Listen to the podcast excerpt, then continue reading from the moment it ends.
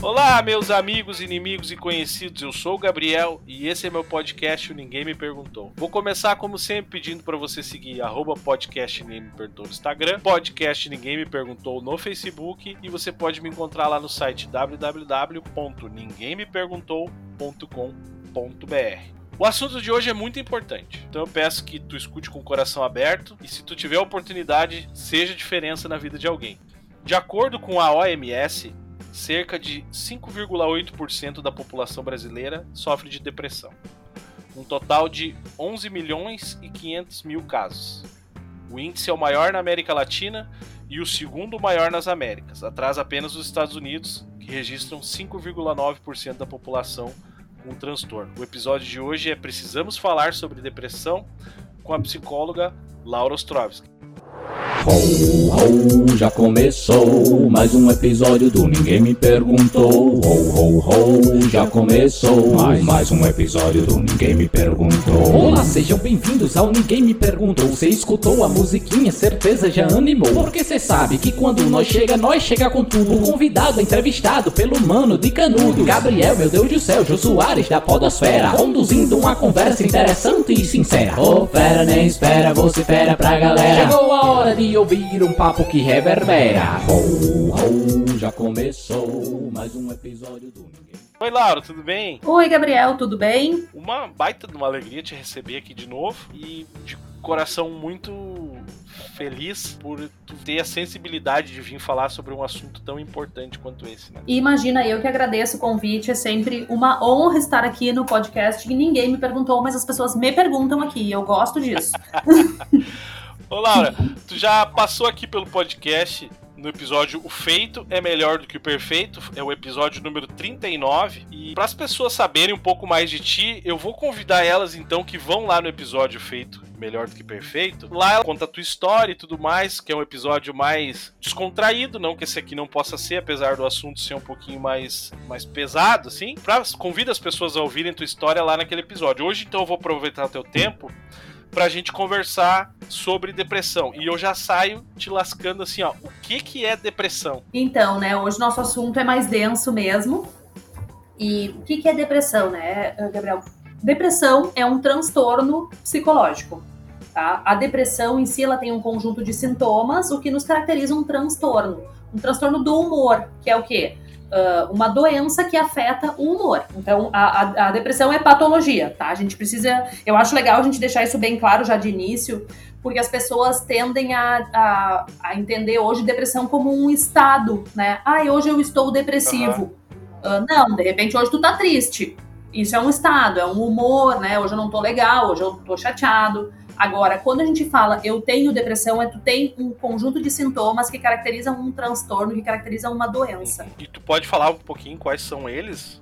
Os sintomas? Posso, claro. A depressão ela envolve muitos sintomas e, e conforme a faixa etária, né, adolescentes manifestam um determinado tipo de sintomas, daqui a pouco na, uh, na, os idosos é um outro tipo, mas para a gente poder falar mais comumente são sintomas uh, triste, humor triste, né, humor deprimido, humor triste, uh, desesperança no futuro, anedonia, que é perder o prazer nas coisas, né? Antes eu tinha prazer, por exemplo, em jogar futebol com meus amigos, hoje eu não tenho mais. Isso é um sintoma muito característico da depressão. Uh, perda de, ou aumento de apetite, alteração na rotina de sono. Ah, antes eu dormia um monte, agora não durmo mais. Ou dormia pouco e agora tenho dormido o dia inteiro.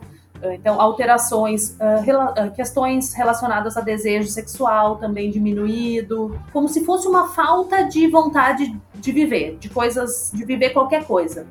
E, ele, e eles normalmente vêm todos juntos ou posso ter alguns deles tá. e outros não? Para que a gente possa caracterizar como depressão, segundo os manuais psicológicos, psiquiátricos, a gente precisa de pelo menos cinco sintomas. Então, assim, tem que vir uma. Por exemplo, assim, aí eu só estou desesperançosa com o futuro, mas a minha vida segue normal, meu apetite está normal, eu me relaciono bem com as pessoas, não tenho chorado mais do que o habitual, ou, né, ou antes chorava e agora não consigo mais chorar. Uh, uh, na verdade, assim, tem essa questão eles têm que vir num conjunto. Se vier um só, pode ser uma característica, pode ser um estado, pode ser um momento. né? Que não vai caracterizar a doença. O início daqui a uhum, pouco também, né? Sim. É, normalmente começa, né, com, com, sintomas mais leves e pode ir se agravando. É possível a gente diferenciar, assim, quando é só uma, só uma tristeza? É. Como é que a gente faz para diferenciar a pessoa? O que, que a gente tem de critério diagnóstico, assim? Ah, eu preciso estar duas semanas com humor triste uhum. para que eu comece a pensar em depressão, tá? Uh, então, assim, aquele dia que eu acordo não legal, mas amanhã eu já acordei bem de novo, normalmente vai ser só a tristeza. Uh, é muito legal a gente diferenciar, Gabriel, por quê? Porque a tristeza é um sentimento, né? Ela é uma emoção.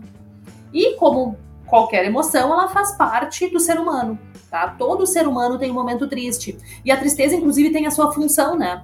A tristeza uh, uh, nos induz a ficar mais introspectivo, a tristeza nos induz a pensar mais sobre algum momento, ela nos volta pra gente mesmo.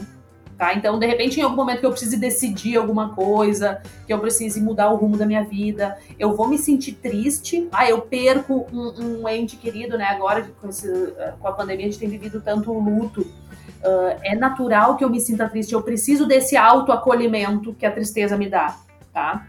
Uh, então, assim, se sentir triste com um motivo ou às vezes sem motivo é muito natural, é do ser humano, tá? A gente precisa se sentir triste.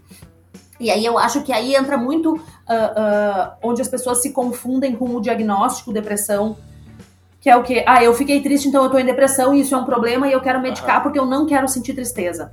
Né? Isso não existe. A gente tem que sentir tristeza, a tristeza faz parte, ela nos ajuda a evoluir, ela nos ajuda uh, muitas vezes a significar os momentos, inclusive os momentos bons, né, Gabriel? Sim. Porque como é que eu vou saber o que é legal? Como é que eu vou saber o que eu gosto de fazer na minha vida, as pessoas que me fazem bem, se eu não tiver o oposto, que é o sentimento de de tristeza, às vezes um vaziozinho, não é bem aqui que eu gostaria de estar, né? Então a gente precisa disso.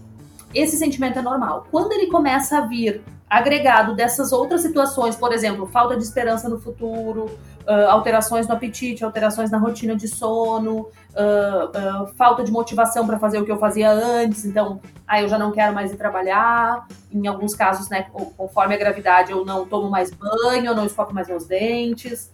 Então, assim, o meu autocuidado fica defasado. Bom, daí eu preciso começar a entender isso como uma doença. Me ocorreu uma coisa agora, Laura, quando tu falava, uh, a gente falou de tristeza, né? Mas ante um, luto, por exemplo, se a pessoa por um acaso não sentir uhum. tristeza, não seria um sinal também? Sei lá, se a tristeza é uma coisa normal, natural? Como assim? Um sinal do quê? Por exemplo, num luto, a pessoa não sentir a tristeza, ela não está vivendo o luto, né? E pode, pode que morra um familiar nosso e a gente não viva o luto, né? A gente passe por aquilo de uma maneira mais tranquila. Uh, uh, daqui a pouco, o que reflete até a minha relação com aquela pessoa. Isso não é necessariamente um transtorno, é um problema, né? Mas se eu vivo luto, uh, sim, eu, em algum momento eu vou precisar sentir a tristeza, né? Um dos estágios, inclusive falando em, especificamente em luto, o luto ele é feito de alguns estágios, né? Cinco estágios. E um deles, inclusive, é a depressão. Então, em algum momento eu preciso entrar em contato com essa tristeza mais profunda, com essa falta de vontade de fazer as coisas, com essa falta de engajamento social uh, uh, para que seja caracterizado né, um dos estágios do luto. Laura, eu devia ter te perguntado isso antes, quando a gente começou, mas eu quero te fazer uma provocação, mas eu quero que tu responda só no final, que é se depressão tem cura, tá bom? Hum, tá bom, depois eu respondo então. tá na ponta da língua essa. Laura, qual que é o caminho da, da, da busca por ajuda? A pessoa começa a se sentir num num estado que de, de voo numa tristeza e não volto, o que que ela faz? Qual é a primeira coisa a se fazer? Ela procura o que? Ela procura um psicólogo, procura um psiquiatra? Como é que é o caminho? Tanto faz, desde que ela procure. né? Uh, o que que, o que, que uh, caracteriza, o que, que vai nos ajudar a caracterizar? E daí, para quem estiver nos escutando, né, Gabriel, acho que é uma boa dica. Uh, sofrimento e disfuncionalidade vão sempre nos indicar problema, tá? Então, assim, eu estou sofrendo, isso me causa dor, me causa desconforto. Uh, os pensamentos intrusivos que eu tenho sobre questões tristes, sobre coisas ruins da minha vida, têm me causado uh, uh, sofrimento e prejuízo funcional, que é o quê? Eu não consigo mais ser quem eu era antes, eu não consigo mais fazer o que eu fazia antes. Né? Essas, esses dois indicativos, sofrimento e prejuízo funcional, vão fazer com que a gente precise buscar ajuda, tá? Então, identifiquei isso em mim ou identifiquei isso no outro, porque às vezes também acontece isso, né? Uh, Eu, é muito mais fácil eu olhar para o meu marido, para o meu filho, para minha mãe e dizer, ó, oh, peraí, tem alguma coisa errada contigo. Antes a gente sentava para tomar chimarrão, agora a gente não senta mais, tu não gosta mais, tu tá comendo pouco, tu tá dormindo mal, né? Uh, isso tá te atrapalhando no teu dia a dia e te gerando sofrimento. Vamos buscar ajuda, tá? Esse é o primeiro ponto. Quando for buscar ajuda, inicia pelo psicólogo ou pelo psiquiatra, tanto faz. Qualquer um dos dois profissionais vai saber fazer esse diagnóstico e iniciar o tratamento. Por quê? Porque o tratamento de praxe, que a gente chama de padrão ouro, inclui esses dois profissionais. Inclui o psicólogo e inclui, inclui o psiquiatra. Então, qualquer um dos dois vai mandar para o outro. né? Chega para mim, no caso, antes, eu encaminho para um psiquiatra, ó, vai lá fa fazer, porque a gente precisa começar com medicação normalmente. Mesmo a depressão, as pessoas têm a ideia de que só a de depressão profunda precisa da, do auxílio medicamentoso. E isso não é uma verdade. Tem casos leves que, que se beneficiam muito do tratamento combinado psicólogo-psiquiatra, né, com o uso de medicação. Chegando no psiquiatra, a tendência, e, e, e, aí eu, é uma crítica, né? tu buscando um bom profissional é que ele faça o mesmo caminho. Ó, agora tu vai no, no psicólogo porque é o tratamento que a gente tem para melhor oferecer hoje é esse tratamento combinado. Então, aonde tu vai buscar não, não nos importa, importa que tu busque. Por que, que ainda se tem tanta barreira de buscar ajuda? Um, um seguidor deixou um relato que na cidade dele, é uma cidade do interior, tem um alto índice de enforcamentos, de enforcamentos. Ele disse que lá tem um até uma árvore lá, tu acredita? Tem uma árvore que se eu fosse prefeito da cidade, a primeira coisa que eu teria feito era mandar cortar a árvore, né? Tem até uma árvore onde as pessoas costumam ir lá, se, ir lá para se enforcar. Tu vê, né? Que triste. Que Horrível, triste, né? Gente. Nossa, eu fiquei pensando quando ele contou. Primeiro momento eu achei, eu achei até que nem de verdade, mas. Corta essa árvore, né? Gabriel, o que que acontece? Na verdade, a gente tá falando de suicídio ah. daí, né? Uh, e o suicídio pode fazer parte da depressão, mas não necessariamente Uh, todo deprimido tenta, uh, uh, terá ideação suicida, tá? É como se fosse um, um, uma, um transtorno um pouco diferente. Então, assim, existem, uh, por exemplo, probabilidades genéticas, né, só para suicídio uh, e não uh, e não o contrário, não a, a, depressão leva a suicídio. Não, tem vezes que a pessoa tem ideação suicida mesmo que não tenha totalmente indícios depressivos. Por exemplo, ela pode ter bipolaridade, ela pode ter só um episódio maníaco. existem outras doenças, assim, outras, outros transtornos psiquiátricos que também levam ao suicídio e que não envolvem ah, depressão. Interessante. Isso, então são diagnósticos diferentes que a gente faz, mas claro, uh, é muito comum que pessoas com depressão severa, uh, com tenham ideação suicida ou, ou tentativas de, de, suicídio, né? A questão da barreira em buscar ajuda, eu acho que é muito cultural ainda, né? Uh, as doenças, os transtornos psicológicos e psiquiátricos, eles têm sido validados e, e entendidos como uma doença do organismo há muito pouco tempo.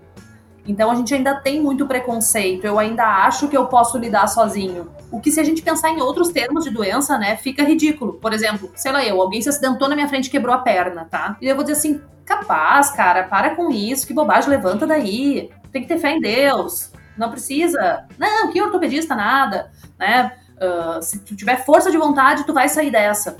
Eu faria isso com um cara com a perna quebrada, uma fratura exposta na minha frente? Não, né? Provavelmente Sim. não. Uh, e é isso que a gente faz com uma pessoa que tem um transtorno do, do humor deprimido. Uh, é isso que eu faço quando eu digo para ele: levanta dessa cama, para de bobagem. É besteira. Né? Ou entendo que. Coisa da tua cabeça. É besteira, isso não precisa de ajuda. Eu acredito que as barreiras ainda sejam muito pelo preconceito, pelo não entendimento, pelo não conhecimento, assim, pela ignorância. Então, quanto mais a gente puder falar disso, quanto. Uh, uh, que nem na questão do suicídio, eu adoro o Setembro Amarelo, porque a gente consegue falar quase que todo dia para todo mundo ouvir a importância da saúde mental. Né? Tem o Janeiro Branco também, que fala de saúde mental. Uh, e na questão da depressão é isso também. A gente precisa conhecer, validar e entender isso como doença. Eu posso te falar aqui, Laura, que com conhecimento de causa, digamos assim, que é muito importante essa, essa rede de apoio. É muito importante que as pessoas enxerguem os sinais, né?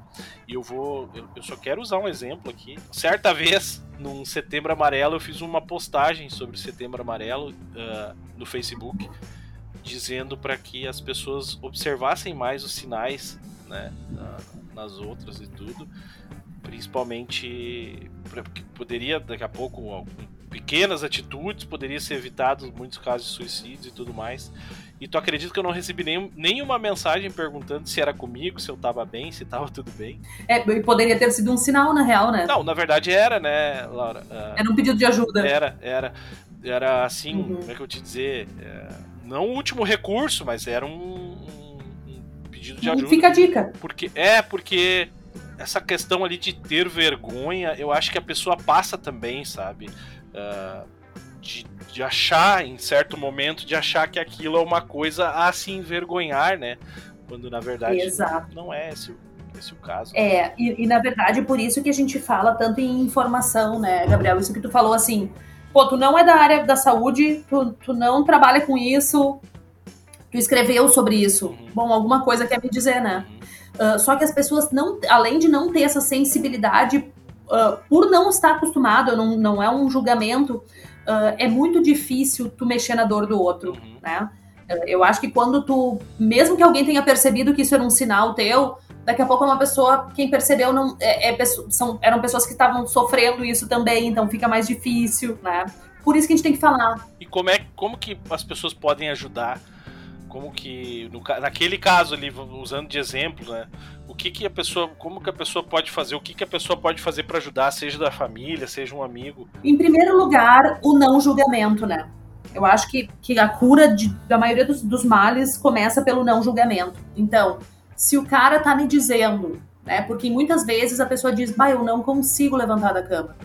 Eu não consigo. Se ele tá me dizendo que ele não consegue ele não consegue e ponto final eu não vou julgar na minha experiência se ele, ah, é frescura, ai, consegue sim, tenha fé em Deus, ah, uh, levanta que dá, tenha força de vontade. Não, uhum. ele tá me dizendo que não consegue, ele não consegue, e eu vou estar do lado dele para dizer, quando tu conseguir, eu tô aqui. Uhum. Ou eu vou ficar do teu lado enquanto tu tá na cama. É, a gente fala muito hoje em empatia. O que, que é empatia? É eu escutar o outro uh, e tentar compreender pelo olhar dele, não pelo meu. Por quê? Porque se eu for colocar para ti, né, uma pessoa deprimida, uh, as minhas soluções, né? Por exemplo, uh, se o psicólogo fosse assim, ah, mas quem sabe tu, sei lá, eu, eu gosto de passear no parque. Não, Gabriel, mas tu tem depressão, então quem sabe tu vai passear no parque de tardezinha, tão gostoso, isso vai te dar uma animação na vida. Uhum. Se essa não for a realidade do Gabriel, vai entrar num ouvido e sair no outro, porque não ecoa com, com a realidade dele. Sim. Então eu preciso estar aqui do lado e dizer assim, Gabriel, o que, que eu posso fazer para te ajudar agora? Como é que tu vai te sentir bem? Né? Tu quer um chazinho, tu quer falar ou não quer. Uhum. É, então, quem tá junto, né, o, o, o leigo que tá perto, ele tem que só oferecer uma escuta uh, não julgadora, né, acolhedora e empática. Isso é o máximo que a gente pode fazer e ajudar a procurar ajuda, né? Uhum. Ó, vamos lá, vamos procurar um profissional, ou vamos procurar o CAPS, ou vamos ver o que tem de serviço gratuito, se não tem grana, né? Vamos, vamos atrás. Eu vou contigo, eu vou te ajudar. Pegar pela mão, né? Olá, a gente tá falando no Setembro Amarelo agora. Uh, tu já, já explicou ali do, do, do suicídio, né? Mas uh, vamos, vamos falar assim então do suicídio ligado à depressão. Eu, só pra gente estreitar mais o, o, o nosso foco, vamos uhum. pensar numa pessoa então que a gente sabe que tem depressão, pessoa daqui a pouco diagnosticado, que já faz tratamento como que a gente pode. A palavra que, eu, que me vem à cabeça, a primeira palavra é evitar, né? Mas eu acho que é uma. É, é, se eu for falar como é que a gente pode evitar o suicídio de uma outra pessoa, entra uma questão de responsabilidade que vai nos fugir Isso. muitas vezes, né, da, da, da nossa alçada. Como que a gente pode fazer, o que a gente pode fazer para ajudar uh, de uma forma mais efetiva, assim. É, uh, o suicídio, tanto quanto, tal qual a depressão, ele é uma doença multifatorial, né? Que, é, que nos diz o quê? Que tem muitos fatores envolvidos. Por exemplo, fator genético, fator ambiental, uh, fator social. Então, eu não posso dizer que uma pessoa vá evitar o suicídio, tá? Uhum.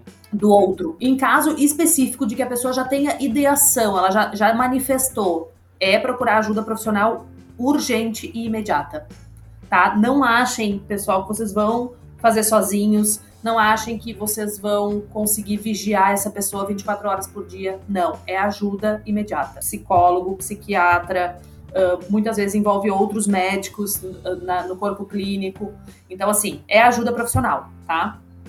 E aí eu, é a mesma coisa assim, ó, tu não vai curar um câncer em casa. Uhum com ajuda e vigilância, né? Então, tu também não vai curar, uh, e na verdade não vai curar, mas isso eu só vou responder depois. uh, Já respondeu.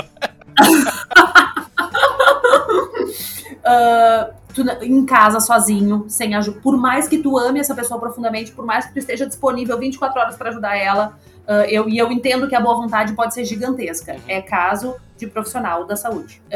E, e, daí, claro, depois, durante o tratamento, a rede de apoio se faz muito válida, tá? Mas já com indicação e já com o tratamento médico, o tratamento psicoterápico andando. Hoje o meu pique de edição vem um pouquinho diferente. Primeiramente, eu quero te pedir então para me ajudar lá no apoia.se barra podcast Ninguém Perguntou, ver como é que pode me ajudar lá para manter esse podcast no ar. E segundo, eu quero mandar um abraço para um grande parceiro, um grande amigo, Moisés da Rosa, que eu descobri que está ouvindo o podcast agora, está maratonando aí. Obrigado pela tua audiência. Quem estudou, já passou pela Universidade Fevale, lá conhece Moisés, sabe que ele recebe todo mundo sempre com um sorriso no rosto, uma mensagem legal. Então quero agradecer por ele estar ouvindo aí. Valeu, Moisés. Continua ouvindo e espero que tu esteja gostando. Vamos seguir o episódio? Eu tava vendo esses dias sobre um. Eu não vou lembrar que banda é agora, o vocalista de uma banda que, que cometeu suicídio. E aí tem vídeos e, e fotos dele num almoço com a família, assim, o cara tri normal, tudo bem, assim, sabe? O cara sorrindo, brincando, e de tarde ele se matou. Uhum. Né? Nossa, é, tipo, é impressionante, assim, como. como é que a gente tem essa ideia, né? né? A gente tem essa ideia de que uh, a pessoa que comete o suicídio é uma pessoa que, que tá no fundo do poço da depressão, então ela tem que estar tá com aquela cara uh, uh, de, do humor triste, ela precisa estar tá debilitada. e muitas vezes, como eu falei antes, né? não envolve tanto sintomas uh, depressivos de humor triste, envolve outros. Pode envolver sintomas psicóticos, pode envolver mania, pode envolver um transtorno bipolar.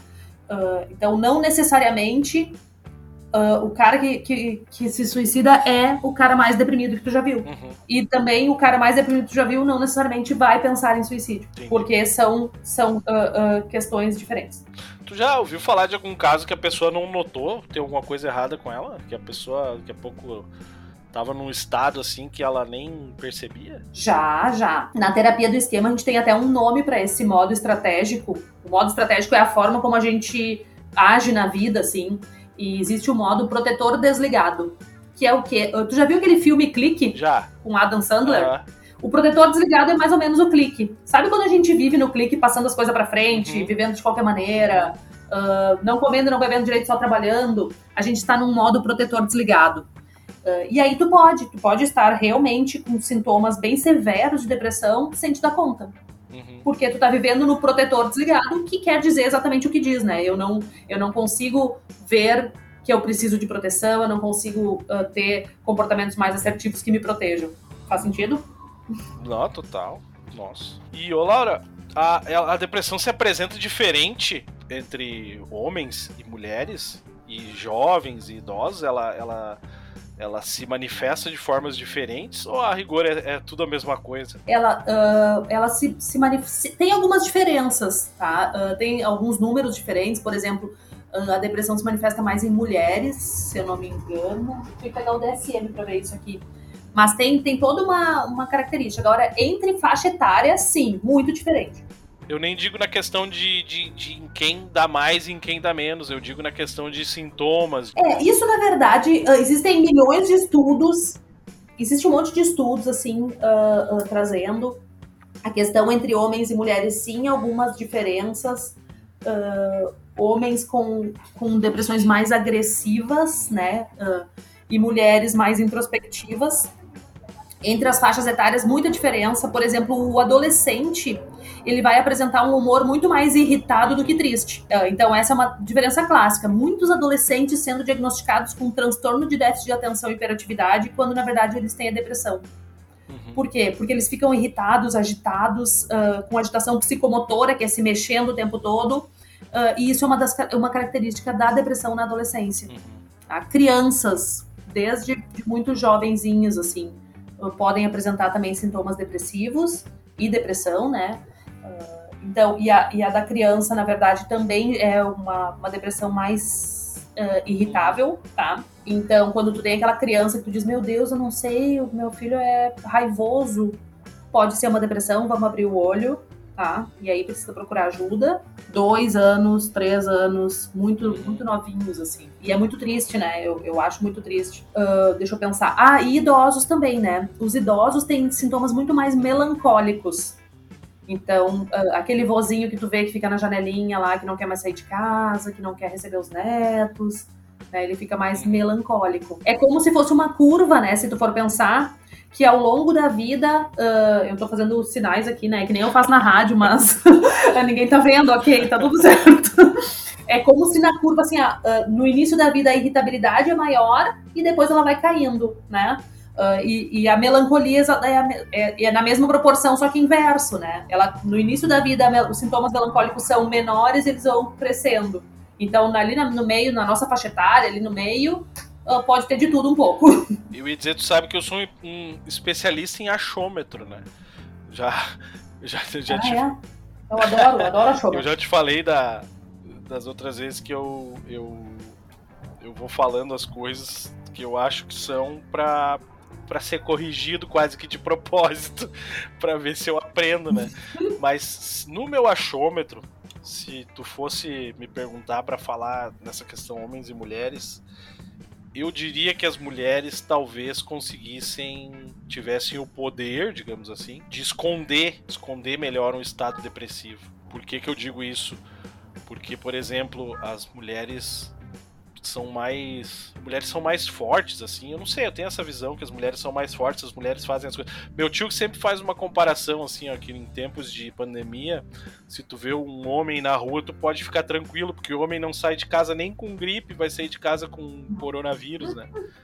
Então, e é bem isso mesmo, né? O cara com gripe tá lá. Hum, morto na cama lá e tudo, e a mulher levanta para trabalhar e tudo, né? Já vou te dar um exemplo, só né, já desvirtuei vou continuar. No meu trabalho nós somos vacinados, sabe, Laura? E vamos supor que são cinco homens e cinco mulheres. Daí no grupo dos homens lá, os meninos, todo mundo com febre. Bah, o cara suei a noite inteira. O, o, o efeito da AstraZeneca, né? Uh, e não dormi e tive enjoos. Daí eu perguntei pra guria, pra uma das gurias lá, e no, lá no grupo de vocês, como é que estão as gurias? Não, só a fulana teve dor de cabeça. Os caras todos eles mal, não sei o que. Então, por isso que eu, eu penso, sabe, Laura, se fosse para chutar, eu pensaria que as, as, as mulheres, sei lá, elas têm um poder maior de resiliência, acho que é e talvez daqui a pouco elas nem notem. Uh, eu uh, não, eu não, não li nenhum dado sobre isso, né? Então, cientificamente, eu não posso te confirmar isso. Mas, uh, já, que tu, já que tu solta o achômetro, também vou soltar o meu. se eu fosse te dizer alguma coisa, eu diria que essa pode ser uma visão, inclusive, de uma sociedade machista que vivemos. Eu não acho que as mulheres escondam mais, eu acho que as mulheres são menos olhadas. Entendi. Por quê? Porque é muito do papel maternal, é muito do papel da mulher olhar e prestar atenção. Então, daqui a pouco, se o meu marido tiver sintoma depressivo, de repente eu enxergue muito mais fácil do que ele enxergar o meu. Porque eu tô acostumada a oferecer olhar e ele não está acostumado a oferecer o olhar ah, para mim. É, então, eu acho que poderia. Não é que a mulher esconde, é que a mulher não é vista. Não, perfeito, perfeito. Faz todo sentido. Faz todo sentido. É, eu sou uma defensora das mulheres, então, assim, ó, mulheres, se vocês não forem vistas, se manifestem. Falamos de homens, mulheres, idosos e crianças. Existe criança com depressão? Existe, existe criança. É, como eu tava falando, desde muito cedo, inclusive, né? Uh, com sintomas mais agressivos, daí, né? Sintomas de irritabilidade maior, mas desde muito cedo, desde um ano, dois anos, já podem manifestar sintomas. Mas como que, um, por exemplo, uma criança de um ano que ela tá em formação ali, como é que vocês, como é que se percebe uma depressão na criança tão pequena? Percebe, na verdade, por mudança de comportamento, porque mesmo ela tão pequena, é, existe um padrão no comportamento dela, né? Daqui a pouco era uma criança que brincava e sorria para visita, para os familiares, era uma criança que dormia uh, já uh, boa parte da noite, é uma criança que se alimentava bem, e daqui a pouco ela começa a mudar esses padrões, assim. Ah, ela já não aceita comida, ela fica mais colada na mãe ou no pai ou no cuidador. né? Uh, é uma criança que, que antes estava já demonstrando sinais um pouquinho maiores de segurança ambiental, né? Se sentindo bem nos ambientes e não, não tá mais se sentindo. Normalmente, eu não atendo criança, tá? Mas assim, normalmente, quando uma criança tão pequena manifesta um quadro, começa a manifestar algum sintoma depressivo que a gente possa identificar assim, uh, o problema é familiar, né? É sistêmico. Então, normalmente é uma família que está disfuncional, ou que é disfuncional por algum motivo, ou que está com briga, ou que tem algum caso né, uh, uh, patológico dentro de casa. Então, uh, normalmente o ambiente também vai nos dizer que pode ser depressão Ah, infantil. Tem um conjunto. E todas as pessoas estão sujeitas a ter depressão? É multifatorial, tá? Ela vem de muitos fatores. Todas as pessoas estão sujeitas? Não, não estão. tem quem não esteja sujeito, né? Uh, mas sim, muitas pessoas, não existe um fator só assim, eu vou ter que dizer, ah, só se tu tem casos na família tu vai ter depressão. Não. É como o câncer que a gente estava falando, né? Bom, uh, ah, existe probabilidade genética, existe o hábito, né? Por exemplo, ah, para desenvolver um câncer de pulmão. Daqui a pouco, se alguém da minha família já teve, se eu sou fumante, eu, eu tô aumentando a probabilidade. Agora, quantos casos a gente escuta que não existe probabilidade nenhuma, que o cara nunca fumou na vida Sim. e desenvolve o câncer, né? Então, uh, não, não são todas as pessoas que podem ter, mas sim, pode ser que todas as pessoas tenham. Daqui a pouco aparece. É, pode surgir, pode surgir muito pontualmente, né, relacionado a algum momento da vida. Daí a gente tem vários tipos, né, uh, por exemplo, a questão fisiológica, química da depressão. Então, muita gente manifesta, muitas mulheres manifestam a depressão pós-parto, né, que é uma questão uh, bem ligada à química mesmo, assim, pela mudança hormonal. Vamos falar um pouquinho de pandemia, então, né? A gente tá nessa nessa época aí de tribulações e tão difícil pra todo mundo, né? Qual que tu acha que é o maior impacto assim da pandemia na nossa na nossa saúde mental? A, a pandemia, na verdade, devastou a saúde mental, né? Eu acho que é, que é legal que a gente possa falar isso, assim, porque realmente abalou a estrutura de todo mundo. Pouquíssimas pessoas estão vivendo imune. Quem tá bem é porque não, não sabe o que tá acontecendo. Que não entendeu a piada. Não entendeu a gravidade do negócio. Então, assim, uh, acho que daí a gente tá falando de outro diagnóstico, de repente, uma questão surtada, psicótica, porque não tem como a gente tá bem, né? Psicopatia. Uh, aumentou, é, aumentou, uh, aumentou consideravelmente os casos de depressão, de ansiedade, síndrome do pânico. Então o diagnóstico aumentou muito, porque não tem outra maneira, né? A gente precisa aceitar que tá na realidade a dificuldade. Fora questões sociais, econômicas, perda de emprego, Uhum. uh, filho sem escola, tudo ficou muito difícil, né? O que, que a gente pode, pode ter de ideia, assim, né, para manter a saúde mental? Eu preciso manter o máximo de, de estabilidade, de coisas boas na minha vida que eu puder. Uhum. Então, se eu puder me agarrar a um bom livro para ler, é o que eu vou fazer. Uh, eu, eu preciso trazer coisas que, que me tragam algum tipo de prazer, porque a pandemia tirou muitos deles, né? As reuniões familiares. Então, sem falar num contexto mais agravado, né? De, de morte, de falta de emprego, de instabilidade emocional e financeira, assim, o que eu puder fazer para voltar um pouco, eu devo fazer. Mas não tem fórmula, né, Gabriel? Não tem como eu te dizer assim, ah, faça isso para ter saúde Sim. mental. Não, Aumentou muito o trabalho nessa época. muito, muito, muito, muito. Pessoas que pessoas que passaram por, por, por- que desenvolveram quadros agora durante a pandemia ou pessoas que Sim, um muito. pouco usaram a pandemia pra tomar essa atitude de procurar ajuda, será? Tu sabe que tem, de- tem as- os dois casos, assim, eu, eu tenho recebido bastante paciente, inclusive com síndrome do pânico, que é, que é um- uma manifestação ansiosa, né? Muito ligado aos sintomas da pandemia, né? Uhum. especificamente Covid, assim, ah, eu agora, qualquer tosse que eu dou, eu acho que eu tô morrendo e que eu, que eu vou ser entubado e que, né, um medo exacerbado. E muita gente que disse, bah, agora eu fiquei mais em casa, eu fiquei mais com a minha família e eu me dei conta de um monte de coisa. Então tem de tudo. Ô Laura, então a pergunta que eu te provoquei no começo, pra gente se encaminhar pro final, né? Depressão tem cura? Não tem. Ah, depressão não tem cura, tá? Depressão tem remissão. Tem remissão, tá? Tem remissão de sintomas. Isso. E aí a gente pode viver em remissão de sintomas a vida toda. Ou seja, eu posso desenvolver um. A gente chama de episódio depressivo, tá? Que é quando a pessoa está naquele momento vivenciando a sintomatologia com os pensamentos negativistas característicos da depressão, ela está num episódio depressivo. Uh, o que que acontece, né, Gabriel? Quando eu tenho o primeiro episódio depressivo, aumenta em 20% a chance de eu ter o segundo. Quando eu tenho o segundo, mais 20 de ter o terceiro. Se eu tive cinco episódios depressivos ao longo da minha vida, é quase certo que eu terei de novo. Uh, isso, por um lado, é muito ruim, mas também uh, é uma maneira Uh, se eu sei o que vai acontecer, de predizer, né? Eu posso predizer o futuro e saber, ó, peraí, se eu já tive quatro episódios depressivos, eu preciso buscar tratamento. Eu preciso de ajuda. Né? Eu preciso fazer tratamento medicamentoso para que eu, eu, eu diminua os sintomas, para que eu diminua a, a, intensidade desses sintomas, tá? Mas ela não é uma doença que tenha cura. Ela pode, em algum momento, voltar.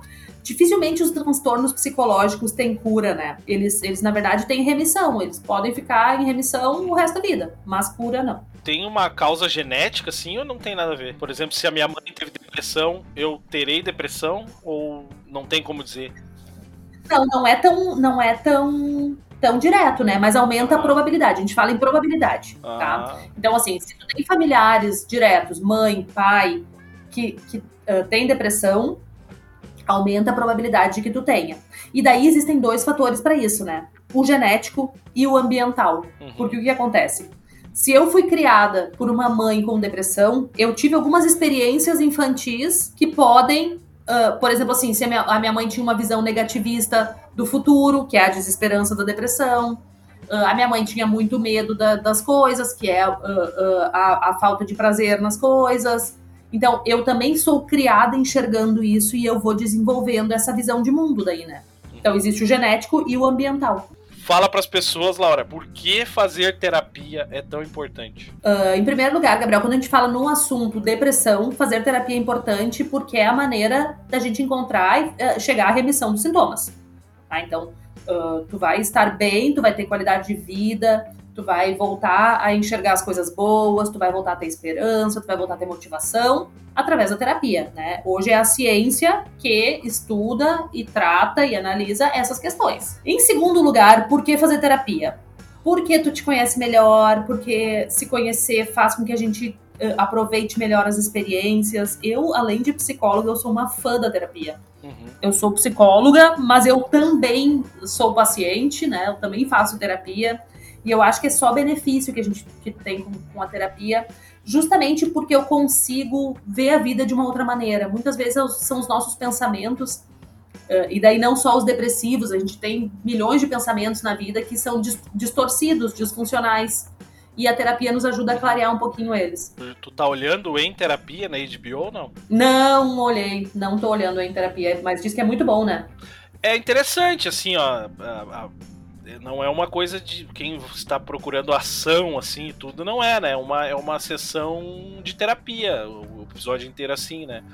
Só uhum. que é interessante, é eu achei muito interessante. É, vale a tu pena. sabe que eu não costumo, e daí agora ninguém me perguntou, mas eu vou falar. uh, eu não costumo olhar, uh, por exemplo, ah, em terapia, que é porque alguns capítulos que eu vi, o Celton Mello é maravilhoso e tudo, mas assim. Não é esse, não é esse que eu tô falando. Não, é outro? É o da HBO. Mas esse é inter...